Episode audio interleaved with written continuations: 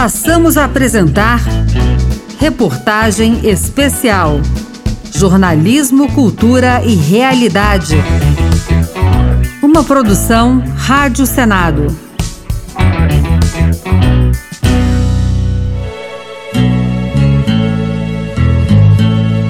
Cerca de 70 mil estudantes entre 4 e 17 anos de idade estão em educação domiciliar no Brasil. Um projeto em análise no Senado pretende dar amparo legal para a prática, já adotada por 35 mil famílias. A proposta, no entanto, é controversa, enquanto os defensores da iniciativa argumentam que o homeschooling já é uma realidade no país e que não há prejuízo de ensino, os contrários alertam para a importância da socialização e para questões pedagógicas relacionadas ao aprendizado.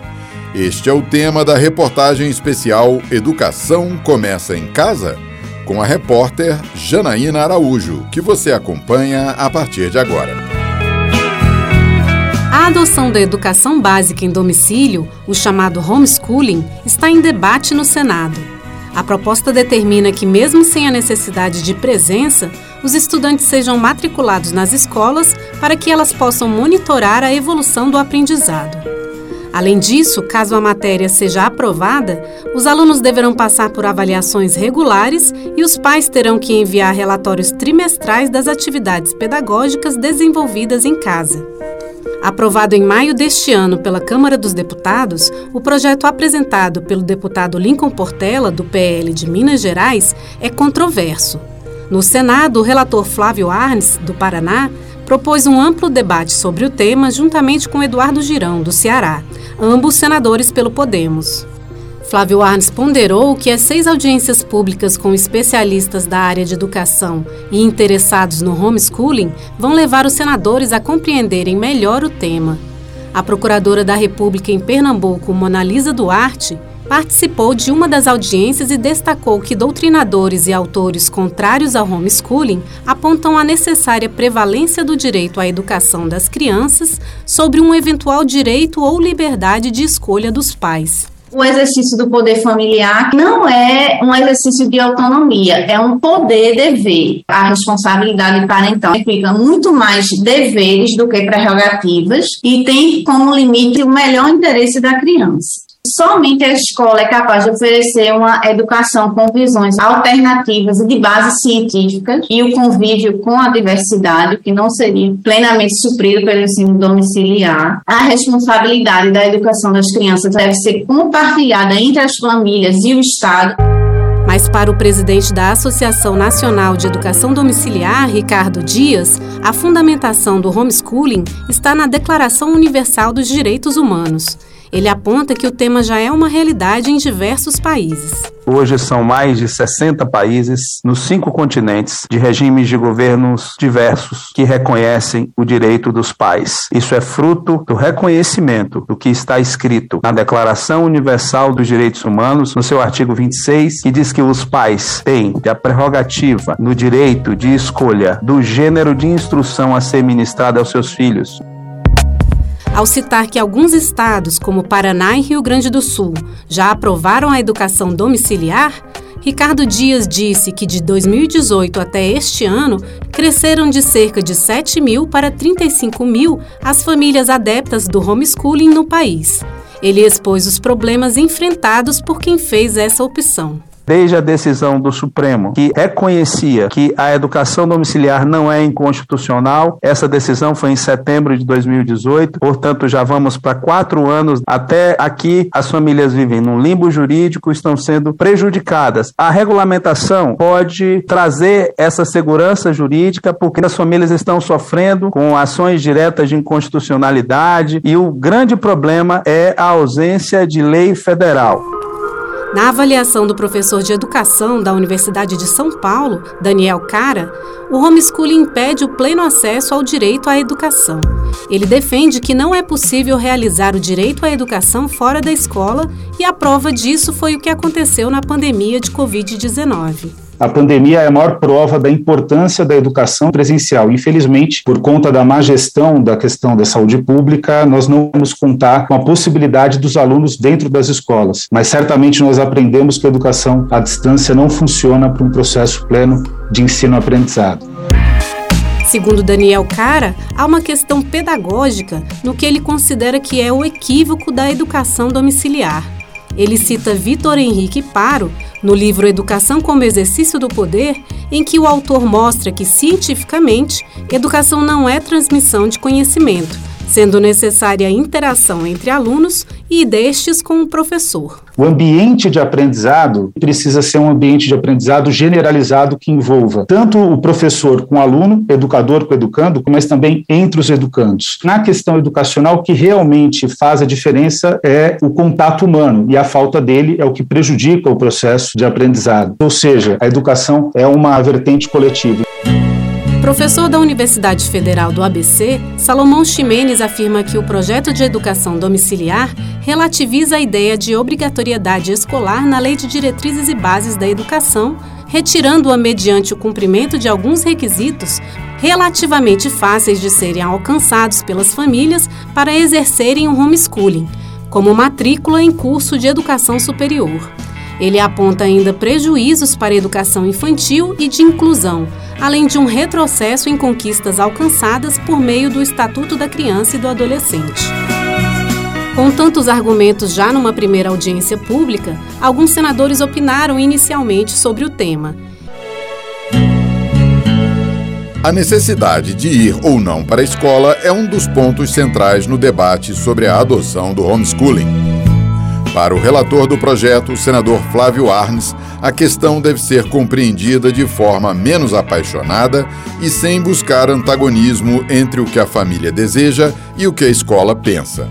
Acompanhe agora o segundo episódio da reportagem especial Educação Começa em Casa, com a repórter Janaína Araújo.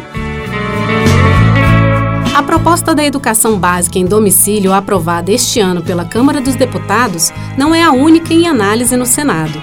Outros projetos com esta finalidade já foram apresentados, como o do senador Fernando Bezerra Coelho, do MDB de Pernambuco, em análise desde 2017. Ele considera que há uma interpretação restritiva do texto constitucional e que há necessidade de dar base legal para que as famílias que queiram adotar a educação domiciliar possam fazer a escolha sem ameaça de condenações. Para a senadora Zenaide Maia, do PROS do Rio Grande do Norte, o debate é inoportuno.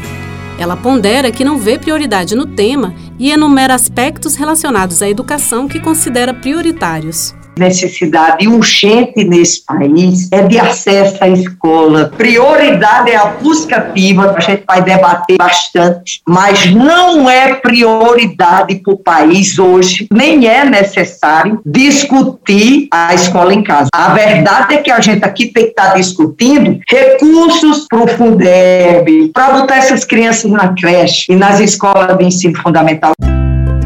O relator da proposta, senador Flávio Arnes, do Podemos do Paraná, diz que o momento é de buscar esclarecimentos sobre o tema. Eu, como relator, tenho visitado e discutido com as famílias educadoras tudo que envolve a questão para compreendermos melhor. Eu até não enxergo esse assunto como um antagonismo entre a família, aquilo que a família deseja, e a escola. Há muita gente estudando o assunto e todos querem, na verdade, levantar os esclarecimentos. Vai ter Fundeb e a violência, pode ter, não pode, e a socialização e avaliação e o conteúdo.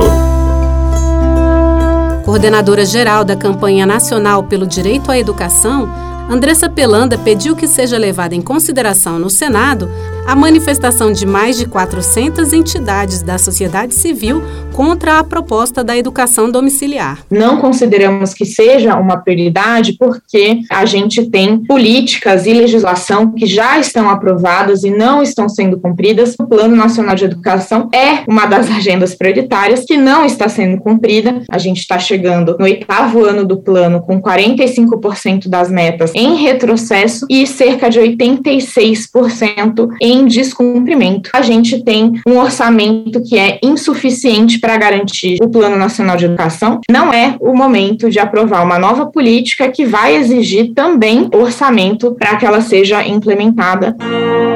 Mestre em Direito das Relações Sociais pela Universidade Federal do Paraná, Carlos Xavier é autor do livro Educação Domiciliar no Brasil: Aspectos Filosóficos, Políticos e Jurídicos. Ele defende a educação domiciliar como um direito negativo, que não pode ser violado pela comunidade política. Pretender remover a autoridade natural dos pais sobre os filhos é uma violência que não pode ser admitida, porque certamente tem efeitos sociais e humanos nocivos. Reconhecer a educação domiciliar como um direito negativo é reconhecer, antes de qualquer coisa, a liberdade dos pais. Os pais têm liberdade para educar seus filhos em casa, tanto quanto têm liberdade para colocá-los na escola. O líder de relações governamentais do Todos pela Educação, Lucas Rogebrugger, problematizou a viabilidade de haver monitoramento estatal numa regulamentação do homeschooling. A gente tem que olhar para o país pensando também na capacidade estatal que nós temos para cumprir o monitoramento de uma eventual regulação. Uma regulação que é impossível de ser monitorada e, portanto, de ser efetivada como garantia do Estado é a mesma coisa que não ter uma regulação. E essa é uma grande preocupação que nós temos. Hoje o Brasil tem cerca de 150 mil escolas, nós já temos alguma dificuldade de fazer o monitoramento adequado das condições de oferta de todas essas escolas. Com dados sobre a proporção das crianças e jovens que estudam em casa no Brasil e no mundo, o fundador da Associação de Famílias Educadoras do Distrito Federal, Rafael Vidal, observou que a educação domiciliar representa uma minoria e não gera custos para o Estado a gente pode chegar numa média mundial de 0,65% do contingente estudantil que estuda em casa. O Brasil sendo 0,15%, se ele fosse seguir a média mundial, nós teríamos aí cerca de 235 mil estudantes em educação domiciliar. Não impacta de forma relevante o universo escolar. Rafael Vidal expôs a medida prevista no projeto de lei que deve significar, em sua avaliação, redução de custos públicos. A regulamentação que está sendo trazida, que foi aprovada na Câmara, sugere que seja feita uma matrícula. Da nossa pesquisa, nós obtivemos um número relevante de intenções de matrícula em ensino público. Haverá uma economia de gastos públicos. Os alunos que sairiam do presencial e seriam matriculados dentro da regulamentação, a conclusão é que a educação domiciliar é vantajosa para as escolas públicas, tanto por causa do aumento de matrícula matrículas para fim de cálculo do recebimento do Fundeb, uma redução do custo por aluno, que ficariam fazendo avaliações e não teriam os outros custos. A experiência em outros países e a relação entre educação domiciliar e iniciativa privada são aspectos destacados por especialistas favoráveis e contrários ao homeschooling. Nesta terceira e última parte da reportagem especial, Educação começa em casa? você vai conhecer melhor os detalhes da regulamentação prevista no projeto de lei em análise no Senado. A reportagem é de Janaína Araújo. Um sistema educacional plural, um modelo multimodal, com concorrência, com poder de escolha para os maiores interessados, que são as crianças e os adolescentes.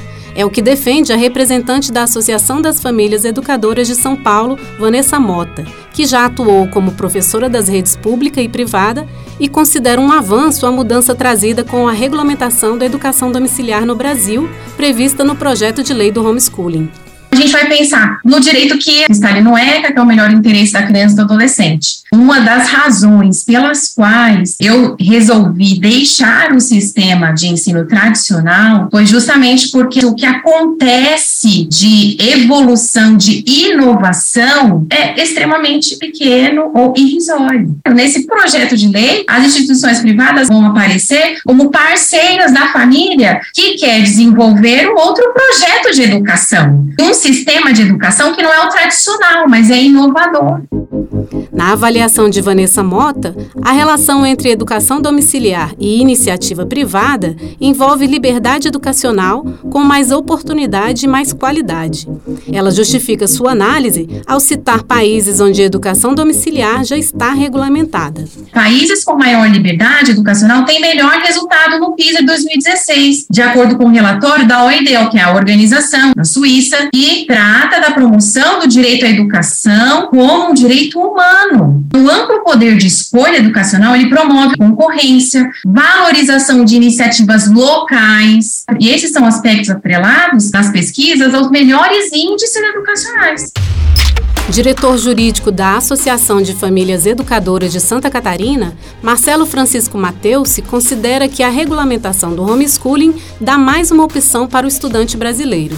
Marcelo também enfatizou a experiência de sucesso da modalidade nos Estados Unidos.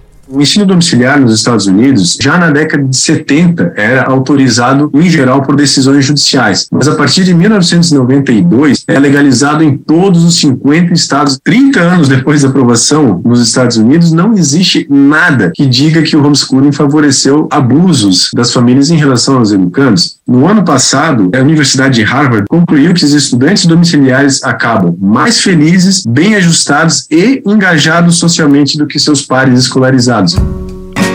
Membro do Conselho de Advogados da Confederação Nacional dos Estabelecimentos de Ensino, Ricardo Furtado avalia que o homeschooling deveria ser regulamentado por meio de uma proposta de emenda à Constituição. Como uma PEC, como uma modalidade de ensino e com regulações próprias, e não como uma colcha de retalho na Lei de Diretrizes e Bases da Educação Nacional, pois nós estamos ali atribuindo uma nova modalidade de ensino. E essa nova modalidade de ensino irá trazer uma outra complexidade às relações sociais. O papel da escola e o da família foram um centro da argumentação da gerente da Câmara de Educação Básica da Associação Nacional de Educação Católica, Roberta Valéria Guedes. A escola é feita de pessoas com seus problemas, nós podemos sim melhorar a escola brasileira, seja pública ou privada. E também em nenhum momento nós falamos que a escola é superior ou inferior à família. São papéis complementares diferentes para uma sociedade civilizatória, humanizada e democrática. O diretor do Instituto de Estudos Avançados em Educação, Edivan Mota, ressaltou as regras trazidas pelo projeto de lei da educação domiciliar em análise no Senado.